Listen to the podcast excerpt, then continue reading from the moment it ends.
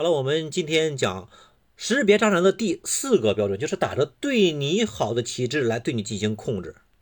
这个地方要分两种情况，第一个是天然的，他的性格是这样的，因为他本身没有安全感，所以希望你是他的唯一，而我也是你的唯一。但是在你的眼中有别人的时候，你反叛我的时候，你和别人走得近的时候，你和你的朋友，你和的家人，你和你的呃同事走得近的时候，比我都近的时候，他就开始去攻击你了，去批评你了，去打压你了，去否定你了。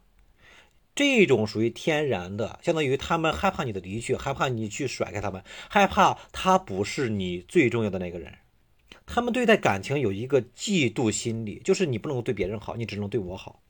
这种是属于小的时候和父母之间的关系特别不好。比方说，有的时候是和爷爷奶奶长大的，小的时候和父母之间的关系特别的远，父母可能打工去了，他可能是留守儿童，或者是父母的性格比较强势，或者是重男轻女等等。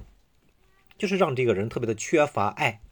这是一种啊，这种可以说是天然的这种控制欲比较强的男孩子，或者是女生也有啊。但是这种人呢，尽量是是好少和他去谈恋爱，因为和这种人谈恋爱的话太累了，没有安全感。那第二种呢，就是习得性的这种渣男，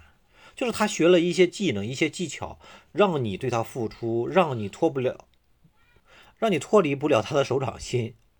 他会。分离你和朋友、亲人、亲戚之间的关系啊，甚至去挑拨或者是限制你和身边的人的来往，因为限制了你和其他人的来往之后，你的世界当中也只有他了，所以便于他对你进行洗脑和控制。我们知道的一些诈骗犯、网络诈骗，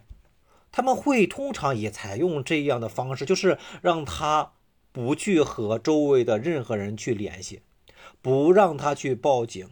不让他去告诉身边的人，甚至对他进行恐吓，然后以便于控制和洗脑。所以说，如果你的身边有一个控制欲极强的男生，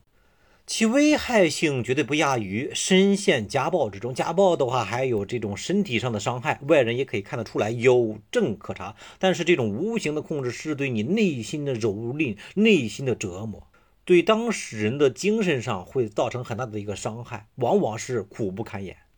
前段时间，我的一个老学员就恋爱，恋爱嘛，就遇到了个这样的一个原生家庭不是很好的男生，对方就对他进行各种的这种情感的勒索。所以我对他的建议就是，这种人不用挽回，直接分手。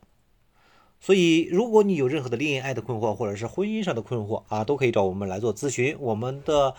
呃联系方式是一个好人三十七，一个好人是小写拼音的全拼，三十七是阿拉伯数字，一个三一个七。好，今天我们就到此结束，明天我们讲第五个